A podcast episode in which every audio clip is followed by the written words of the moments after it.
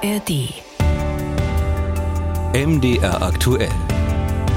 Das Interview der Woche. Heute mit Peter Beddies. Guten Tag. Äh, wir müssen aus dringendem Grund über den deutschen Film bzw. deutsche Schauspieler sprechen. Seit Donnerstag, hoffentlich haben Sie es schon mitbekommen, ist einer der besten Filme des Jahres in den Kinos Zone of Interest, der in Auschwitz spielt und vom Leben der Familie Höss erzählt. Als Rudolf Höss ist der Schauspieler Christian Friedel zu sehen. Jetzt bei uns im Mikrofon. Schönen guten Tag. Schönen guten Tag. Schön, dass Sie sich Zeit nehmen für uns. Das finde ich wirklich sehr, sehr schön. Zone of Interest hat seit seiner Premiere im letzten Jahr in Cannes regelrecht Preise gesammelt. Man kann im Internet nachgucken. Das ist immer du, du, du, du, du, du. Das ist der totale Wahnsinn. Höhepunkt sicher die Oscarverleihung. Deshalb die Frage zuerst. Ähm, heute in einer Woche werden die Preise verliehen. Was machen Sie da? Da bin ich dann da. und äh, sitze aufgeregt im Publikum und ähm, habe vorher noch meinen 45. Geburtstag am 9. März und äh, hoffe, dass das Geschenk ist, dass unser Film irgendwie in irgendeiner Form bedacht wird. Aber wenn auch nicht, sind diese Nominierungen trotzdem der Oberhammer und äh, es zusammen zu feiern. Für mich ist das ein bisschen das Finale dieser ganzen Reise, beginnend mit dem ersten Treffen vor Jahren in London mit Jonathan und, und, und dem Produzenten Jim Wilson, dann dem Dreh, diesem intensiven Dreh, der fast zwei Jahre äh, ging und dann die ganze Promotion-Sache, die Premiere in Cannes und USA-Reise, Promo-Reise. Und jetzt ist sozusagen wie, wie so ein Höhepunkt jetzt äh, und auch so ein Abschluss auch vielleicht dieser Reise. Werden die Oscars für Sie eine Premiere sein oder sind Sie damals zum Weißen Band schon mit drüben gewesen? Ich durfte schon mitfahren und durfte auch im Publikum sitzen. Leider nur im dritten Rang. Ich habe so ein bisschen von oben runtergeguckt, noch so als Zaungast. Und ich hoffe, dass man diesmal unten ein Ticket für mich reserviert hat. Ich rufe dann nochmal an. Ja. ich empfehle das ganz dringend. Ähm, wie freuen Sie sich jetzt anders im Prinzip auf diese Preisverleihung, weil Sie schon so viel erlebt haben? Ist das nochmal eine, eine ganz andere? Also das weiße Band ist äh, zu Beginn Ihrer Karriere gewesen. Jetzt haben Sie schon eine ganze, eine ganze Menge gemacht. Verändert sich das ein bisschen oder freut man sich nach wie vor wie ein, wie ein kleiner Junge? Nein, man freut sich riesig. Es ist, es ist, es ist wirklich Wahnsinn. Ich hätte nicht gedacht, dass ich nochmal nach dem Weißen Band äh, nicht nur mit so einem Ausnahmekünstler und Visionär wie Jonathan Glazer arbeiten darf, sondern dass man da auch nochmal zu den Oscars hinfährt. Und äh, also das, das ist irgendwie, weil es ist ja sehr schwer, äh, wenn man schaut, wie viele Filme pro Jahr weltweit rauskommen und dass dann so ein Film, der so speziell ist, ähm, äh, wahrgenommen wird und dann auch noch nominiert ist in so vielen Kategorien und so viel wichtigen Kategorien, das hat mich, das freut mich ungemein. Ja. An ihrer Seite ist Sandra Hüller zu sehen, die nicht hoch genug zu loben ist. Mhm. Ähm, der totale Wahnsinn. Ich habe letztens irgendwo in einem Interview mit Ihnen gesehen, dass Sie gesagt haben, man möge hier alle Preise nachwerfen. Geht mir im Prinzip genauso, finde ich auch so. Hatten Sie mal die Gelegenheit in den letzten Monaten mit Sandra darüber zu sprechen, welcher Wahnsinn dem Film passiert ist? Ja, natürlich. Ähm, wir sind eigentlich in, in einem sehr regen Kontakt und Austausch und haben ja auch sehr viele äh, Pressetermine für unseren Film ähm, wahrgenommen. Und, und ich glaube, ähm, es ist toll zu sehen und dass Sandra nach wie vor auf dem Boden der Tatsachen ist und, und das genießt, sich freut. Aber ich glaube, dass, dass, dass ähm, die Sorgen, dass sie abhebt oder ähm, das, die mache ich mir nicht. So, das Tolle ist, und das ist ja das Tolle an, an Sandra, ist ihre Bescheidenheit und ihre Menschlichkeit und ihre Klugheit. Und das ist etwas, was sie nicht nur ihren Rollen schenkt, sondern zum Glück auch ihren Mitmenschen. Passiert das hin und wieder im Schauspielergeschäft, Schauspielerinnengeschäft, dass man jemanden trifft und mit ihm dann befreundet sein kann? Es wird einem immer suggeriert. Ne? Also es ist, ähm, als ich den, meinen ersten das weiße Band gedreht habe, dachte ich so, oh, ich habe ganz viele neue Freunde gefunden. Und dann musste ich, als der Film vorbei war, merken, ähm, ja, das war für den Zeitraum vielleicht so. Man will ja auch eine schöne Zeit haben. Und ich glaube, es, es gibt auch, man, man darf das nur nicht glauben. So. Es gibt aber manchmal Ausnahmen und dazu gehört Sandra dazu, ähm, wo man Leute trifft, wo man merkt, da gehen die Gespräche in eine andere Richtung, in eine andere Tiefe. Da ist die Wahrnehmung, die Wertschätzung eine andere. Ähm, und das führt natürlich dann irgendwann auch zu einem, zu einem größeren Vertrauen und vielleicht auch zu einer Freundschaft. Und das war bei Sandra so. Und man kann sagen, dass jetzt auch gerade diese Arbeit uns so aneinander geschweißt haben, dass wir Also das wird bestimmt auch weitergehen, egal wo wir gerade stecken und was für Projekte wir machen.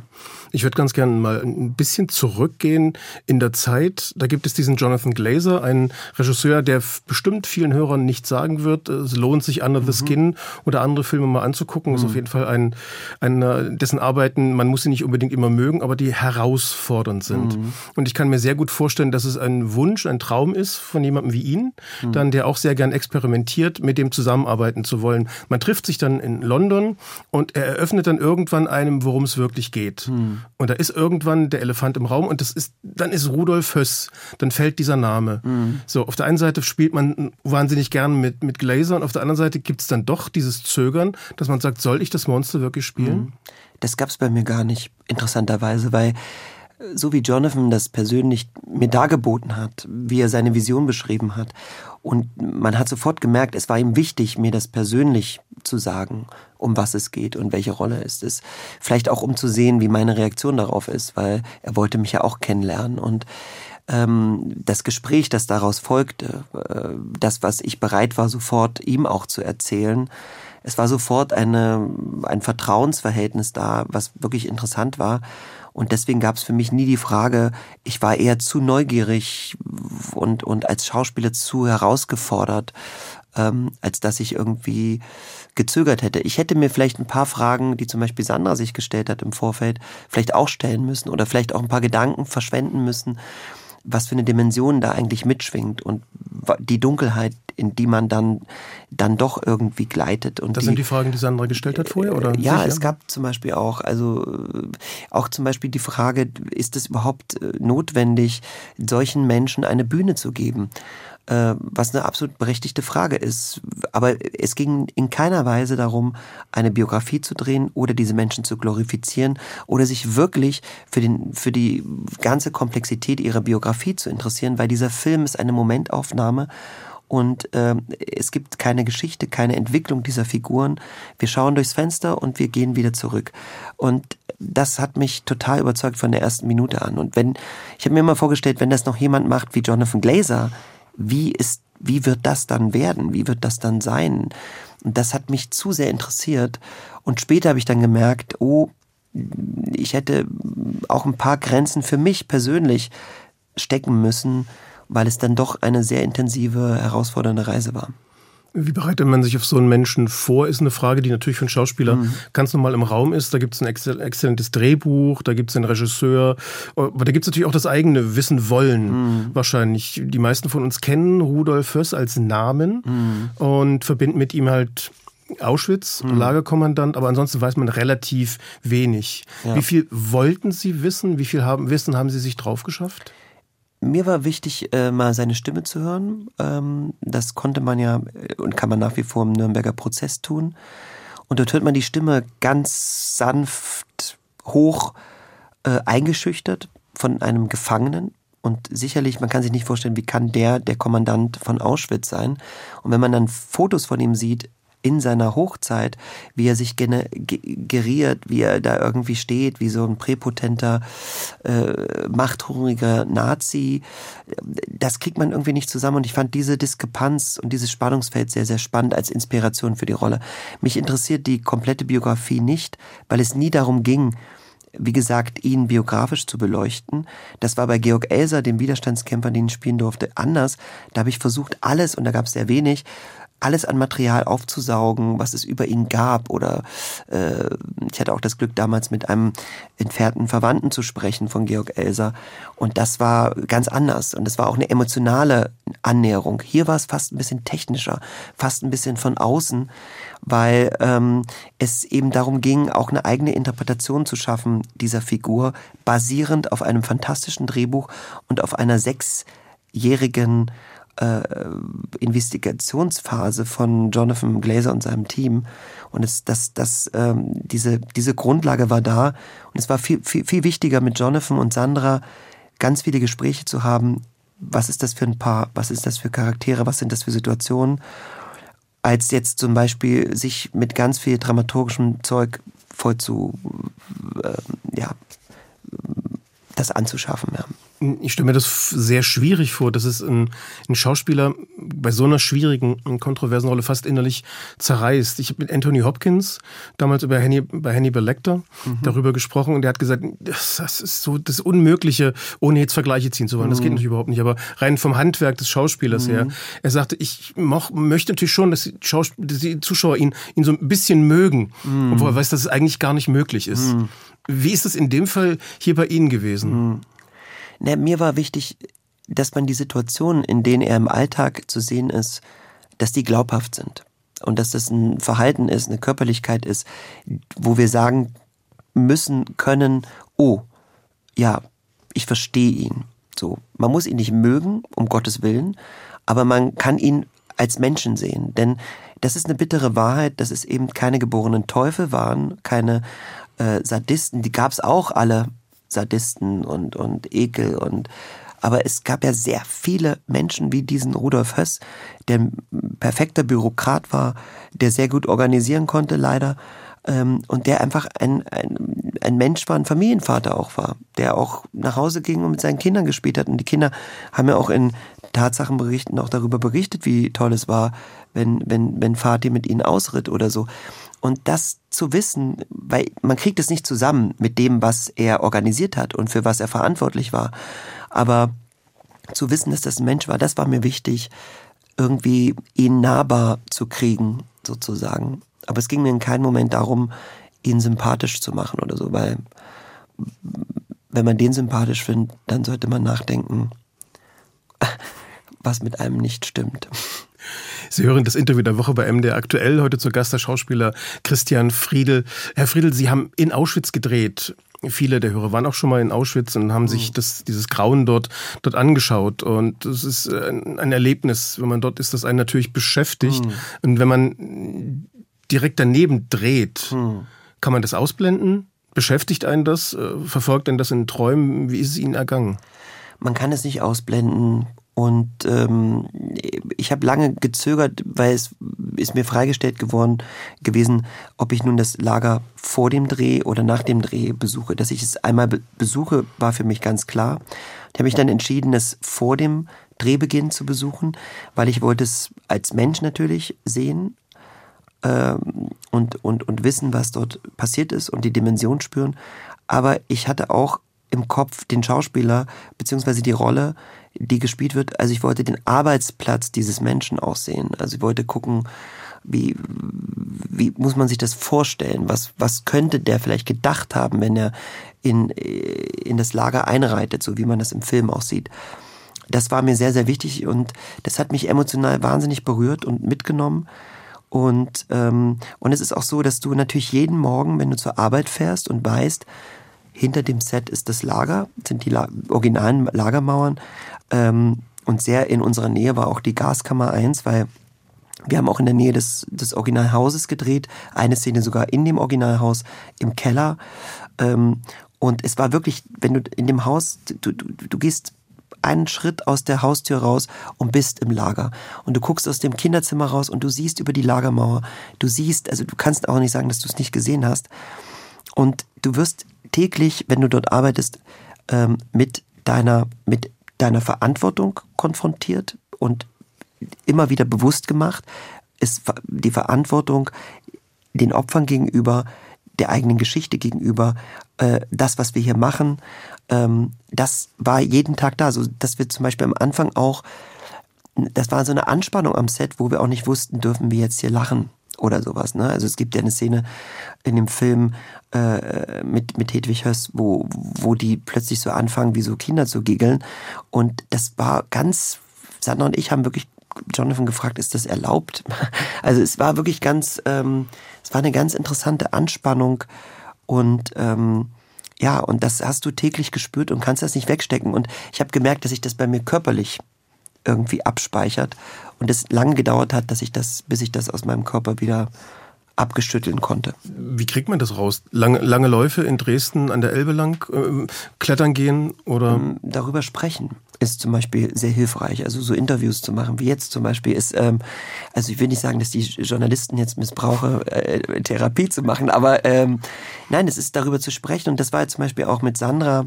Wir haben jeden Tag uns Nachrichten geschickt oder uns abends gesehen oder äh, angerufen, haben reflektiert, was machen wir hier. Wir haben einmal die Woche mit Jonathan gesprochen, haben so Revue passieren lassen, unsere Erfahrungen. Ähm, also wir hatten einen, einen, regen Austausch und das ist natürlich sehr hilfreich. Und dann eben auch äh, zu merken, also ich bin sehr dankbar für diese Erfahrung und dass es dann auch sehr körperlich wurde und auch so intensiv wurde. Ich, denn ich habe als Mensch wahnsinnig viel mitgenommen aus der Arbeit. Nicht nur als Künstler, inspirieren mit so tollen Kollegen, Kolleginnen und, und so einem tollen Team und so einem fantastischen Regisseur, aber äh, ich habe vor allen Dingen als Mensch gelernt, wozu wir fähig sind. Selbst wenn ich nicht sagen kann, dass ich das verstanden habe, wie die dort leben konnten, aber ich habe gemerkt, gespürt, dass wir Menschen zu so einer Ignoranz und, und Verdrängung fähig sind. Das ist ein Film, der in den 40er Jahren spielt und bei Interviews kommt dann häufig die Frage, gibt es eine, eine Heutigkeit sozusagen und, und recht häufig auch zu Recht wird dann mit den Augen gerollt mhm. äh, von Seiten der Filmschaffenden. Man sagt, um Gottes Willen, wie kann man denn das jetzt erwarten? Aber mhm. ich glaube, hier ist auf jeden Fall eine Parallele zu heute zu sehen. Oder würden Sie das Es ist nicht sagen? etwas, was wahrscheinlich nie, ähm, also was, was in uns Menschen drinne steckt und wahrscheinlich immer in uns drinne bleiben wird, diese Dunkelheit. Jonathan sagte zu mir am Anfang, äh, in uns Menschen wohnen zwei Wölfe, ein guter und ein böser Wolf. Und den Wolf, den wir am meisten füttern, wird den anderen dominieren. Und das ist, glaube ich, etwas, was immer da sein wird. Immer sind wir herausgefordert, äh, bewusst unsere Entscheidungen zu reflektieren und nachzudenken, wenn wir eine Entscheidung treffen. Und das ist etwas für mich die universelle und hochmoderne Wahrheit und, und, und, und Frage und was für mich so die Message auch dieses Filmes ist. Natürlich ist es ein Film über den Holocaust, ein Film, der in einer anderen Zeit spielt, aber er fühlt sich unglaublich modern an und er, äh, das war auch Absicht von Anfang an, denn die sind da auch ganz modern hingezogen, haben den Garten hochgezogen, die Mauern waren neu zu diesem Konzentrationslager und wir haben auch in unseren Improvisationen, hat und Jonathan uns die Freiheit gegeben, auch in unserer Alltäglichkeit zu sprechen also nicht in einen historischen Gestus aufzunehmen oder sowas, so dass diese Brücke zur Moderne spürbar ist und dass die, Jonathan sagte einmal in einem Interview, es ist eine Warnung, dieser Film ist eine Warnung und das finde ich ein wichtiges Wort gerade in den jetzigen ziemlich schwierigen, komplizierten politischen Zeiten. Hm, wenn ich den Faden aufnehmen kann, äh, was Jonathan vielleicht meint, ist es, äh, geht es in die Richtung, dass man den Leuten sagen soll, guckt, was daraus werden kann, wenn man jetzt nicht aufsteht? Ja, und wenn man Entscheidungen trifft, äh, sich mit einem System arrangiert, es toleriert, ähm, die Entscheidungen, die wir treffen, definieren uns. Und ich glaube, das ist etwas, was uns immer bewusst werden muss. Und, und diese Menschen haben sich entschieden, für das System zu arbeiten, an das System zu glauben, von dem System zu profitieren und wegzudrängen zu verdrängen, welche Gewalttätigkeiten dort äh, ausgeübt haben oder die sie selber ausgeübt haben. Und äh, es ist Faschismus ist eine bewusste Entscheidung und äh, deswegen wir haben eine Verantwortung unserer Gesellschaft gegenüber und ein im Miteinander gegenüber und wir sollten uns wirklich Gedanken machen, jetzt gerade in diesen Zeiten, in, in einem demokratischen System, wem geben wir unsere Stimme, wem schenken wir unsere Stimme? Und wie weit verdrängen wir in unserem Leben etwas, wenn ich jetzt sehe, dass der Antisemitismus wieder größer wird, dass Menschen Angst haben, auf der Straße irgendwie äh, Kippa zu tragen äh, und oder äh, überhaupt den Glauben ausüben zu können, das darf gar nicht passieren. Es darf nach dem, was damals passiert ist, darf sowas nicht mehr vorkommen. Und ähm, und da ist es wichtig aufzustehen, Flagge zu zeigen, transparent zu sein. Und ich finde es toll, dass es jetzt beginnt, es reicht noch nicht, aber es ist, es ist ein Hoffnungsschimmer. Hat man in den letzten Wochen, Januar, Februar, Christian Friedl auf der Straße erlebt? Äh, dadurch, dass Christian Friedl kaum in Dresden war, beziehungsweise in anderen Städten, manchmal oft im Ausland. Ähm, ich habe aber ähm, eine Videobotschaft vor ein paar Wochen ähm, geschickt und wir haben mit der Band auch schon überlegt, wie wir uns verhalten können. Ich bin ja so froh, dass ich meine Kunst auch habe als ein politisches Mittel, als ein Ausdrucksmittel, als eine Inspiration für die Menschen, als eine Reflexion für die Menschen. Und ich finde sowieso, wir sollten Kunst in, in den Schulen viel früher äh, lehren, weil das abstrakte Denken wird uns auch in anderen Situationen in unserem Alltag dazu führen, dass wir andere Räume sich öffnen und dass es eben nicht nur einen Weg zur Lösung gibt, sondern eben manchmal auch verschiedene oder einen über eine Abzweigung. Und äh, das gibt uns, also mir schenkt das Kraft, sowas zu wissen. Äh, und ich hoffe, dass durch die Kunst, die, bei der ich beteiligt bin, ähm, das auch zu einer Kraft bei den Zuschauenden führt. Jetzt reden wir über die Kombination äh, deutsche Filmschaffende, deutsche Schauspieler und Oscar. Das war lange Jahre äh, überhaupt nicht denkbar. Das konnte man wirklich im Prinzip sich eigentlich gar nicht vorstellen. Mhm. Wie erleben Sie generell die äh, die Wertschätzung, die Ihnen entgegengebracht wird, äh, gibt es Angebote ohne Ende, benutzt man auch in London und Los Angeles den Namen Christian Friedel ganz normal und äh, daran arbeiten wir noch. Nee, äh, ich finde diese Wertschätzung erstmal überhaupt für diesen Film und für das europäische Kino, das muss man ja mal sagen, das ist ja in dieser, bei diesen ganzen Nominierungen, wir sind mit dem Lehrerzimmer in Deutschland nominiert, Anatomie eines Falls mit einer deutschen Hauptdarstellerin, äh, deutsche Filmemacher wie Wim Wenders etc. Äh, Tijo von Past Lives ist ja auch in Köln geboren, das darf man ja auch nicht vergessen. Also das sind äh, und überhaupt die Filme, die dort wahrgenommen werden, das finde ich ganz, ganz toll und großartig und, und darüber freue ich mich extrem. Und ich finde, das ist, vielleicht ändert sich da auch was in der Wahrnehmung. Und man wird sehen, welche Türen dieser Film öffnet. Das Weiße Band hat mir bis heute viele Türen geöffnet, gerade auch im internationalen Markt. Und, ähm, und mal sehen, was jetzt passiert. Aber ich freue mich vor allen Dingen erstmal, dass dieser Film wahrgenommen wird und dass gerade bei den Oscar-Nominierungen die Menschen, das ist ja nach wie vor der Preis, den alle kennen. Und dass die Leute wissen, der Film existiert und hoffentlich gehen sie dann ins Kino und schauen sich den Film an. Die schwierigste Frage habe ich mir bis zum Ende aufgehoben. Sie sind nicht für einen Oscar nominiert. Ist das schlimm fürs Ego? Ach, das Ego muss, äh, steht ständig in unserem Beruf vor Herausforderungen. Das muss ich schon so sagen. Also, aber ich habe, also, die Darstellung in diesem Film ist, ist keine typische Oscar-Rolle und das war, glaube ich, allen klar. Und äh, man macht ja richtige Kampagnen, Sichtbarkeitskampagnen, auch wo eventuelle potenzielle Nominierungen sein könnten. Und da war ich von Anfang an, glaube ich, und das ist auch, da bin ich auch total fein für mich. Wenn man Sandras Rolle sieht in Anatomie eines Falls, dann folgt die Kamera Sandra die ganze Zeit. Sie ist auf ihrem Gesicht, Close-ups. Ähm, sie kann ihrem ganzes emotionales Paket ausspielen. Das ist wirklich Oscar-würdig, was sie da macht. Und bei uns sind wir Teil einer Farbe in dem Gesamtbildnis von Jonathan Glazer und ich bin froh darüber. Und deswegen, ich meine, ohne meine Farbe kann ich jetzt vielleicht selbstbewusst sagen, würde der Film vielleicht auch so nicht funktionieren. Aber ich bin fein damit und ich arbeite weiter. Und wer weiß, ob man ein drittes Mal dann wahrgenommen wird und ob dann vielleicht auch mal eine Einzelleistung. Aber wir machen die Arbeit, das sage ich ja immer ganz bescheiden, äh, und das meine ich auch so, ja nicht für Preise. Aber ähm, schön ja. sind sie trotzdem. Schön sind sie trotzdem und das Ego wird sich auch beruhigen. Wir drücken die Daumen, dass es irgendwann klappt. Herr Friedel, vielen, vielen Dank, Dank, dass Sie sich die Zeit genommen haben Dankeschön. und noch einen schönen Tag. Danke. Dankeschön.